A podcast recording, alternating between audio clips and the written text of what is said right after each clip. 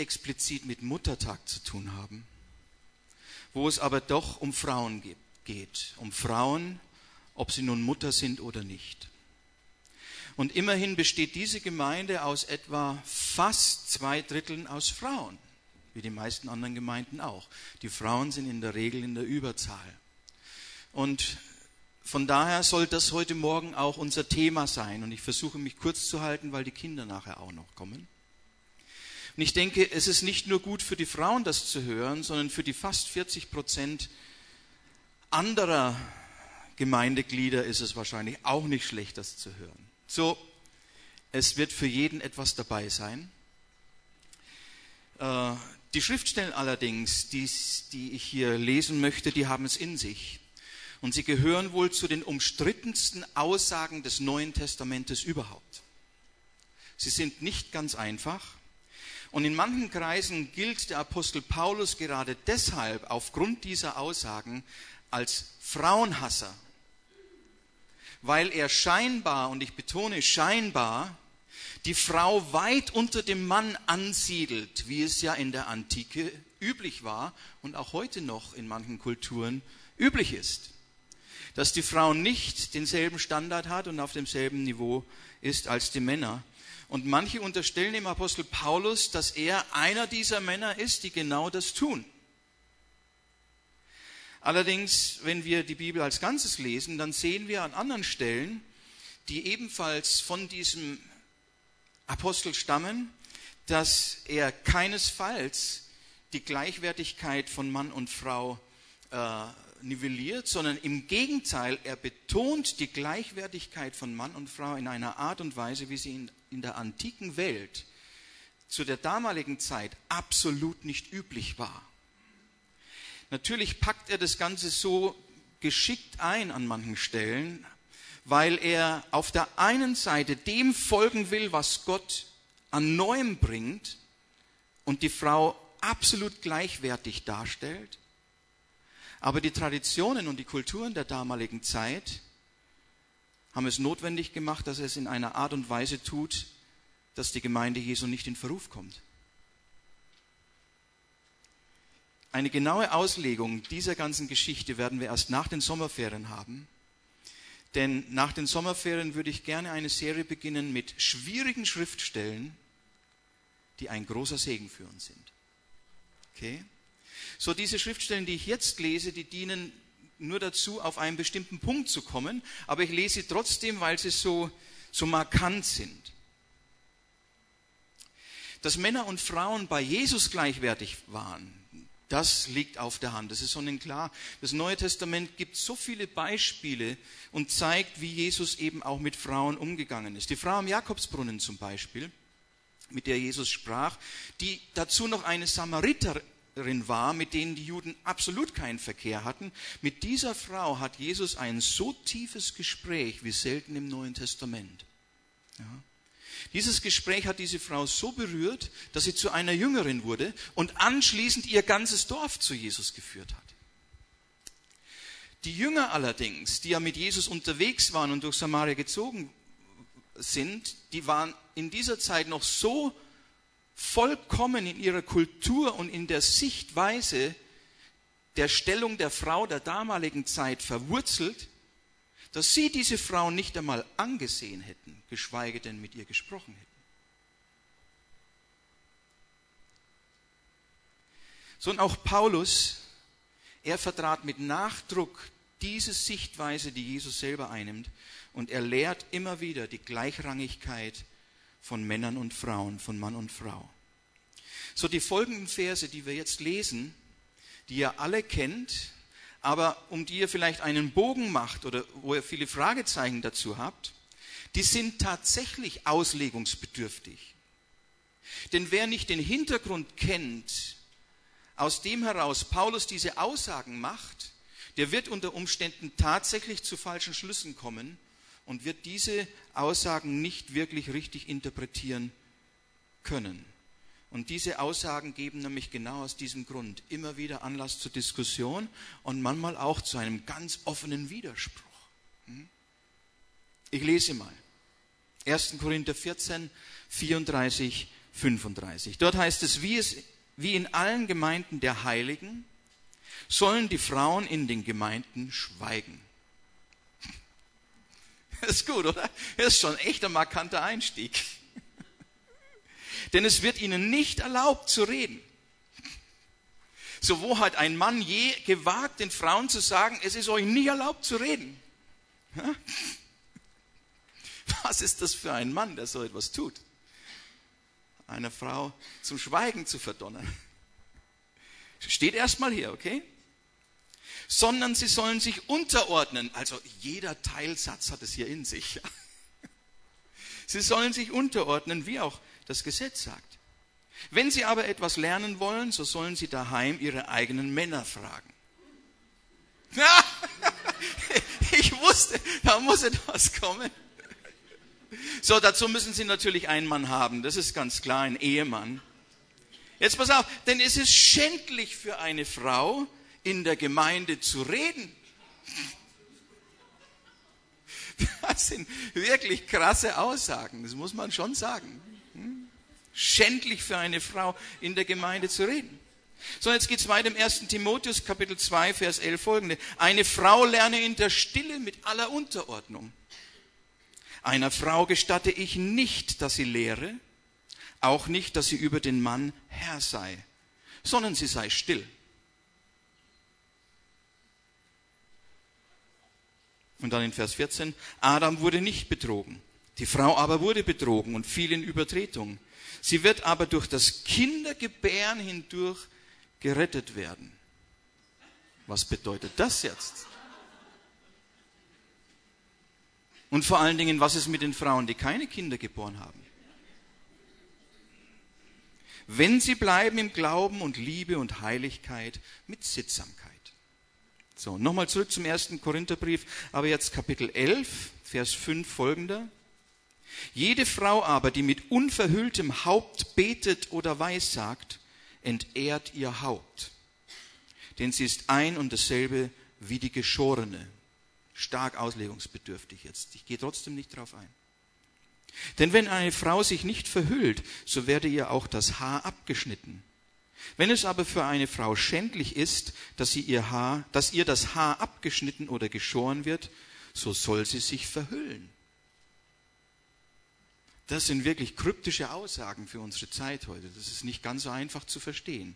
Und man muss wirklich den Background kennen, wer die Geschorenen waren. Ja? So, ich sage es noch einmal. Ich möchte nicht diese Schriftstellen heute Morgen auslegen, obwohl es mich reizen würde. Aber wir bräuchten in dem Fall wirklich 50 bis 60 Minuten. Heute habe ich aber nur 20, 25 Minuten. Hm? So, es sind in, allem, in jedem Fall sehr, sehr interessante und hochbrisante Schriftstellen, wo man leicht von der einen oder von der anderen Seite in seiner Auslegungsmethodik vom Pferd fallen kann. Hm? So, jetzt gibt es auf der einen Seite die krassen Gegner dieser Aussagen, die oftmals nicht aus einem frommen oder gläubigen Hintergrund kommen, sondern sie zitieren einfach Paulus und benutzen das auch, um die Bibel zu widerlegen, um Paulus einfach anzugreifen und so weiter. Äh, weil sie meinen in ihrer Interpretation, dass er Frauen diskriminiert. Und ohne Background und ohne den Zusammenhang könnte man diesen Eindruck haben. Dann gibt es aber wiederum Gemeinden, die wirklich einen gläubigen Hintergrund haben, auf dem Fundament des Glaubens stehen, die in diesen Schriftstellen genau den Willen Gottes sehen, den Paulus hier ja auch mit Nachdruck kundtut. Er ist ja sehr deutlich und sehr markant in seinen Aussagen und äh, die dann entsprechend handeln oder versuchen entsprechend zu handeln, wo dann die Frauen tatsächlich im Rahmen der Gemeinde und besonders im gottesdienstlichen Raum tatsächlich zu schweigen haben, nicht lehren dürfen und verpflichtet sind, als Zeichen ihrer Unterordnung unter den Mann ein Kopftuch zu tragen oder eine Kopfbedeckung zu tragen. Die meisten von euch haben sich, zumindest die Frauen, haben sich schon einmal damit auseinandergesetzt, mehr oder weniger. Ich weiß nicht, zu welchen Schlüssen ihr gekommen seid bei diesen Dingen. Nur, nur so weit hier. Paulus geht es überhaupt nicht um diese Dinge, sondern das muss man verstehen, um was es hier geht. Die Aussagen sind eigentlich, gehen in eine ganz andere Richtung. Dass aber Frauen genauso wie Männer zu Wort kommen im Gottesdienst, in der äh, äh, gemeindlichen Versammlung, miteinander äh, sich beteiligen oder sich beteiligen sollen, ist für ihn selbstverständlich und wird an vielen anderen Stellen des Neuen Testaments ganz deutlich und immer wieder eben betont. Die Gemeinde, und das ist eine, ein Statement jetzt heute Morgen, die Gemeinde lebt nicht vom Patriarchat des Mannes, hm, sondern der Leib Christi wird gestaltet und wächst erst durch die Wirksamkeit aller seiner Glieder, unabhängig vom Geschlecht und vom Stand. Okay? Ist angekommen. Gut. Das heißt, es ist wichtig, die unterschiedlichen Schriftstellen zusammenzubringen und zu harmonisieren und zu verstehen, was ist jeweils gemeint. Wenn ich nur eine Stelle oder in dem Fall drei Stellen herausnehme und meine Theologie auf diese Dinge aufbaue und alles andere weglasse, muss ich zu falschen Schlüssen kommen. Ganz einfach, ja. Und genau das ist auch oftmals geschehen vor allen Dingen in, Kirch, in christlichen, aber auch jüdischen Kreisen und in manchen Kulturen hat es ganz lange gedauert, bis man verstanden hat, um was es hier überhaupt geht, beziehungsweise bis man hier angekommen ist. Eines muss man sagen, falsch verstandene Schrift führt immer zu einer falschen Haltung und zu einer falschen Sicht. Wenn du die Schrift falsch verstehst, wird deine Sicht verkehrt sein. Und deine verkehrte Sicht wird zu zu, zu Haltungen führen, die ebenfalls auch nicht richtig sind. Aber umgekehrt gibt es das auch. Dass Haltungen vorhanden sind und man liest mit diesen Haltungen die Schrift und interpretiert in die Aussagen der Schrift seine eigene Haltung und bestätigt seine eigene Haltung damit und führt, man kommt so zu einer falschen Auslegung der Schrift. Und auch das ist in der Geschichte immer wieder passiert. Ich gebe euch mal einige Beispiele. Der Kirchenlehrer Ambrosius, ein wirklich fähiger Mann. Und trotzdem in manchen Auslegungspunkten der Schrift, gerade auch was das Verhältnis der Frauen und Männer betrifft, nicht klar. Er schreibt, die Frau muss das Haupt verhüllen, weil sie nicht das Ebenbild Gottes ist. So, aus dem Gesamtzusammenhang der Schrift ist eindeutig, Mann und Frau sind gemeinsam das Bild Gottes. Sie beide bilden den Menschen. Ja? Und beides, das männliche und weibliche, ist in Gott. Und beide sind das Bild Gottes. Augustinus, einer der berühmtesten, der 354 bis 430 gelebt hat, der sagt, das Weib ist ein minderwertiges Wesen, das von Gott nicht nach seinem Bilde geschaffen wurde. Es entspricht der natürlichen Ordnung, dass die Frauen den Männern dienen. Hm? Wahrscheinlich gefällt es manchem Mann, ja. Fakt ist, dass die meisten Frauen sowieso den Männern dienen. Aber nicht aufgrund dieser Tatsachen, sondern weil sie einfach Dienende sind. Weil sie leichter und schneller dienen als Männer. Hm. Um mal einen jüdischen Gelehrten zu nehmen, Rabbi Eliezer war einer der Gelehrten, der die Mishnah mitgeschrieben hat, das heißt auch eine Auslegung der Tora wie man sich verhalten soll und so weiter. Und er schreibt, wer seine Tochter die Tora lehrt, ist wie einer, der sie Ausschweifung lehrt. Wie immer das jetzt auch zu verstehen ist, deutlich ist, dass er der Meinung war, dass Frauen nicht in dieser Form gelehrt werden sollten und nicht mit einbezogen sind im Wort Gottes, in den Dingen, die Gott dem Menschen sagt, sondern der Mensch wurde gleichgesetzt mit dem Mann.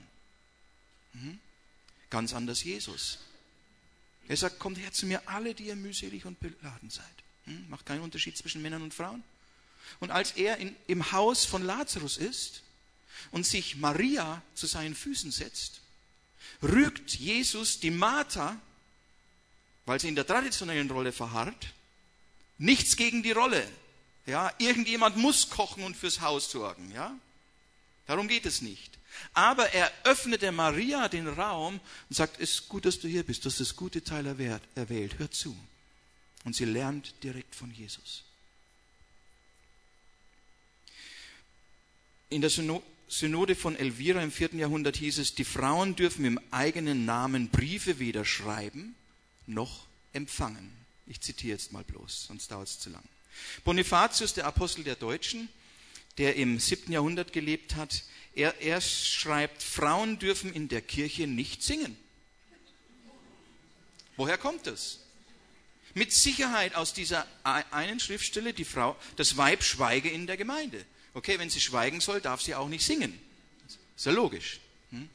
So. Synode von Paris 400, 846. Wo sich ein Priester aufhält, darf kein Weib eintreten. Die Herren der Schöpfung.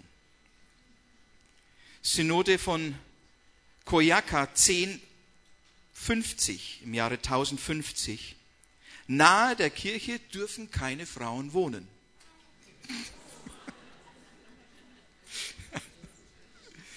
Unser Vorbild Martin Luther, der hatte auch einige gravierende blinde Flecke. Einer seiner blinden Flecke war das Volk Israel, die Juden. Da war wirklich nicht klar. Und ein anderer blinder Fleck in seinem Leben waren tatsächlich die Frauen beziehungsweise die Beurteilung der Frau und wie die Frau im Stand ist. Er sagt, die größte Ehre, die das Weib hat, ist allzumal, dass die Männer durch sie geboren werden. So viel zum Muttertag, wie Luther ihn sah. Und das ist einer seiner harmlosen Sprüche. Das ist harmlos gegen manches andere. Und jetzt kommen wir näher zeitlich. Kirchliches Gesetzbuch von 1917. Es ist noch keine 100 Jahre her. Dort heißt es, eine weibliche Person darf nicht ministrieren. Es ist nur dann gestattet, wenn keine männliche Person zu haben und ein gerechter Grund vorhanden ist. Die weibliche Person darf aber auf keinen Fall an den Altar herantreten und darf nur von ferne antworten. So, alles das waren berühmte Männer oder berühmte Gelehrte. Und sie lagen alle falsch. Sie haben sich alle geirrt. Durch die Bank. Sie haben sich geirrt in ihrem Schriftverständnis und in ihrer Haltung der Frauen, den Frauen gegenüber. Das Bild, das sie von den Frauen hatten, war schlicht und einfach minderwertig. War nicht das Bild, das Gott von der Frau hat. Nicht die Schrift war falsch und hat ihnen dieses Bild vermittelt, sondern ihre eigene Haltung und ihre eigene selbstherrliche Sichtweise hat sie zu einem falschen Schriftverständnis geführt. Das ist ein Unterschied. Das ist ein Unterschied. Jesus, er hat die Frauen immer gewürdigt und er hat sie im Gegensatz zu der eingeschränkten Sichtweise dieser patriarchalen Männergesellschaft auch seiner Zeit damals immer in ganz besonderer Weise geehrt, geschätzt, gewürdigt und anerkannt. Auch deshalb hatte er viele Nachfolgerinnen und viele Jüngerinnen. Hm? Die werden nicht so oft in der Weise genannt, weil die Kultur damals auch noch etwas anders war. Aber es wird von Frauen erzählt, die Jesus und den Jüngern mit ihrer Habe dienten. Und da werden einige Frauen bei Namen genannt und aufgezählt und dann heißt es, und viele, viele andere dazu. Hm? So und immer wieder mussten die Jünger erkennen, dass Jesus eine andere Sichtweise in Bezug auf diese Dinge hatte, wie sie selber und wie sie in der Gesellschaft und in der Kultur vorhanden waren, in der sie ja damals lebten. Jesus hat das nicht übernommen, sondern hat hier eher einen Kontrapunkt gesetzt. Er nahm ja die Frauen nicht nur ernst und hat nicht nur mit ihnen gesprochen, wie mit dieser Frau am Jakobsbrunnen, mit dieser Samariterin oder mit dieser anderen Frau, dieser Syrophenizerin, die kam, weil ihr Kind krank war und sie wollte Heilung von Jesus. Auch mit er, mit ihr hätte er eigentlich nicht sprechen dürfen. Sie war eine Ausländerin, eine Heidin. Hm? Jesus spricht trotzdem mit ihr. Und er geht letztlich auf ihr Anliegen ein.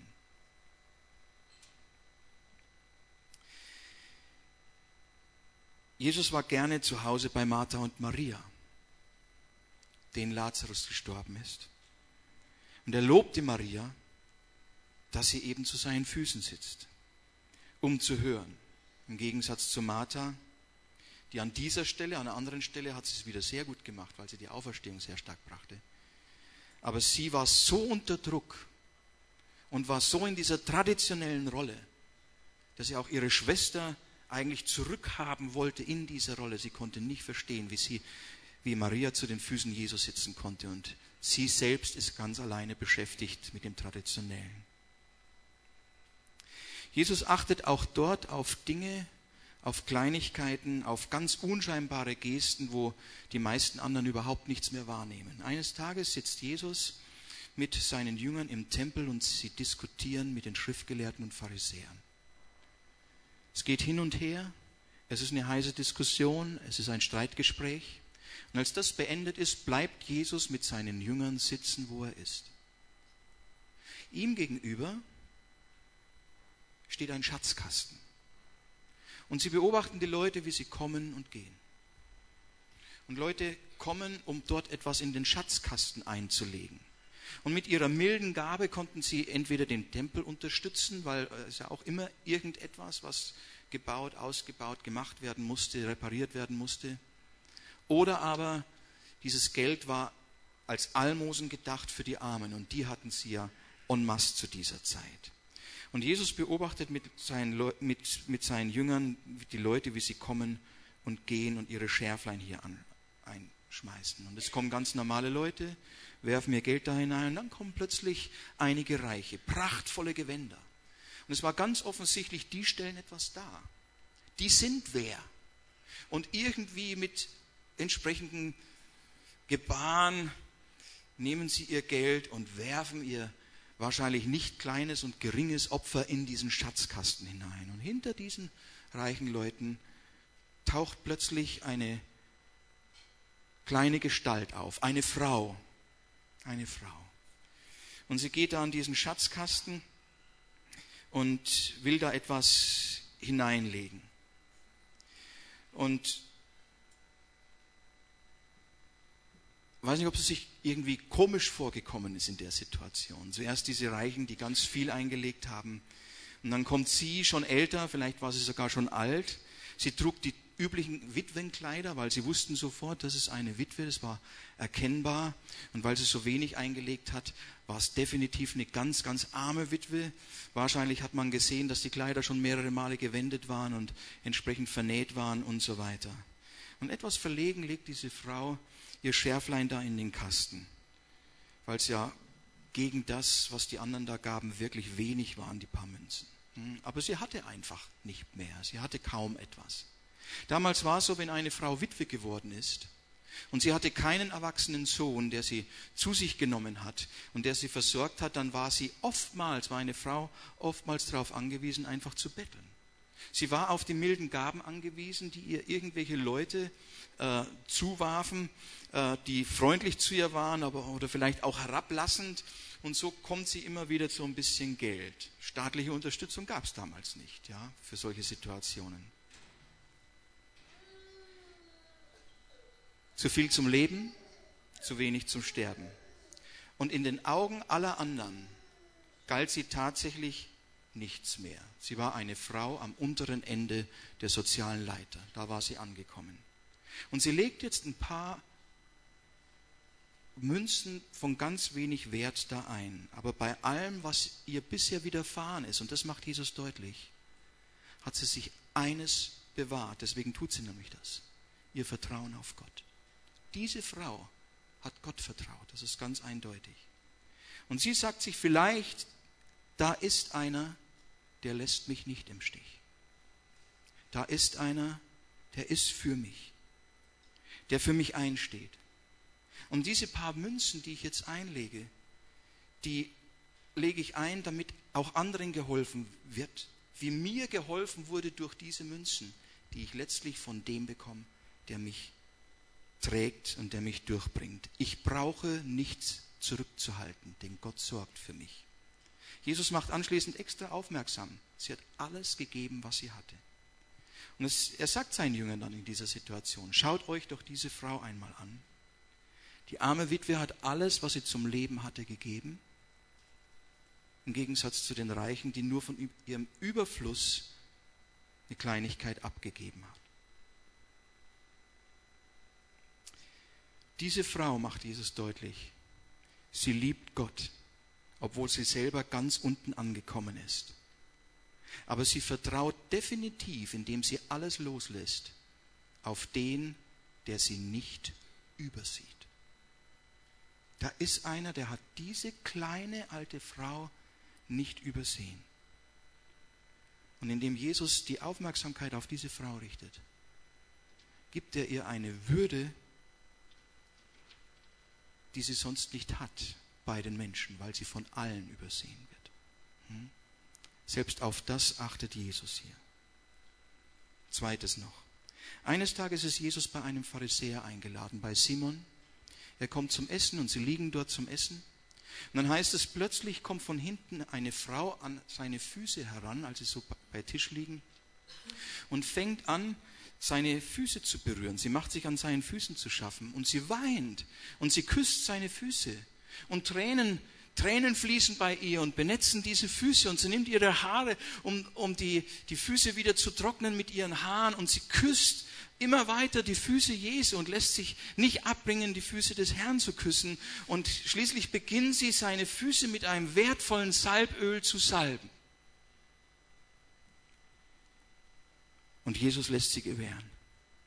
Welch eine Szene, die ganzen Jünger versammelt, Simon versammelt, vielleicht noch andere Gäste, und Jesus lässt sie gewähren und weist sie nicht zurück und verbietet ihr ihr Tun nicht, er lässt es einfach zu.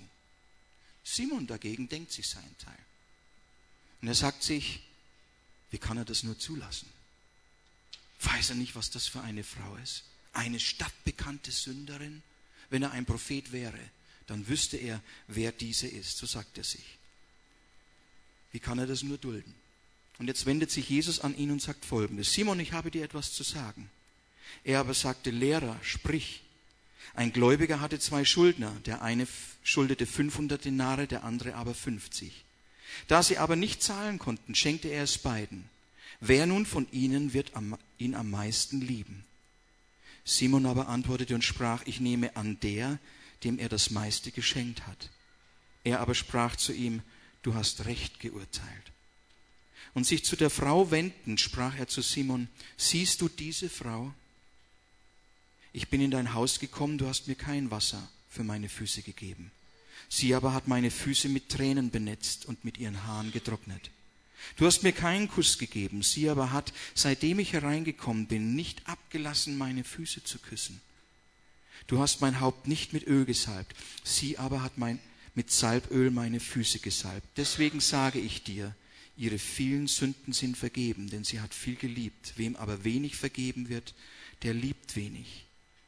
Er aber sprach zu ihr, deine Sünden sind vergeben. Und die mit ihm zu Tische lagen, fingen an, bei sich selbst zu fragen und sagten, wer ist dieser? Was tut er hier? Diese Frau war im Gegensatz zu Simon absolut rehabilitiert. In den Augen des Pharisäers war sie nur eine Frau, nur eine Frau und dazu noch eine stadtbekannte Sünderin. In den Augen Jesu war sie wertvoll und angenommen und geschätzt und recht. Hm? Nicht nur eine Frau, sondern eine Frau. Und im Weiteren sehen wir, Frauen waren da, wo Männer längst die Flucht ergriffen hatten und sich versteckt hatten. Frauen waren am Kreuz, wo die meisten Jünger längst geflohen waren. Frauen waren die Ersten am Grab und die Männer hatten nur Angst um ihre eigene Haut. Frauen brachten als erstes die Botschaft der Auferstehung und die Männer hatten Mühe, das überhaupt zu glauben. Und es war eine Frau, die die allererste war, Maria, der Jesus nach seiner Auferstehung begegnet ist. Und das hat mehr zu bedeuten als nur ein Ereignis, sondern das war ein Durchbruch, wo der Herr endgültig diese alte Kultur und die Vorstellungen durchbrochen hatten, die damals in dieser Männergesellschaft vorhanden waren, wo sich die Männer als die Krone der Schöpfung sahen und die Frauen als ihnen absolut nicht ebenbürtig, weit unter ihnen einstuften, um das einmal milde auszudrücken. Das ist wirklich milde gesagt. Hm? Aber mit Jesus hat sich alles geändert. Und er hat die Hartherzigkeit der Männer verurteilt. die ihre Frauen schon entlassen konnten, nur wenn ihnen mal das Essen nicht geschmeckt hat. Hm? Oder aus irgendeinem anderen Grund ihre Frauen wegschicken konnten, sie entlassen konnten, weil sie sie wieder loshaben wollten.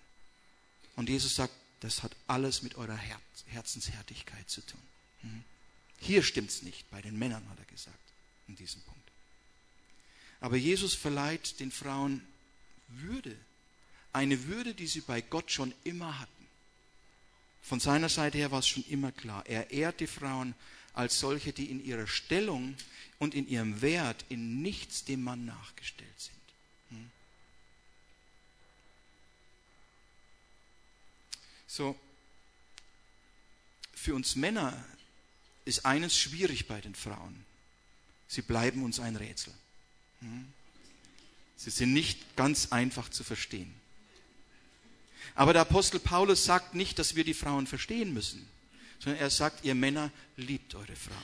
Das ist etwas anderes. Hm? Liebt eure Frauen.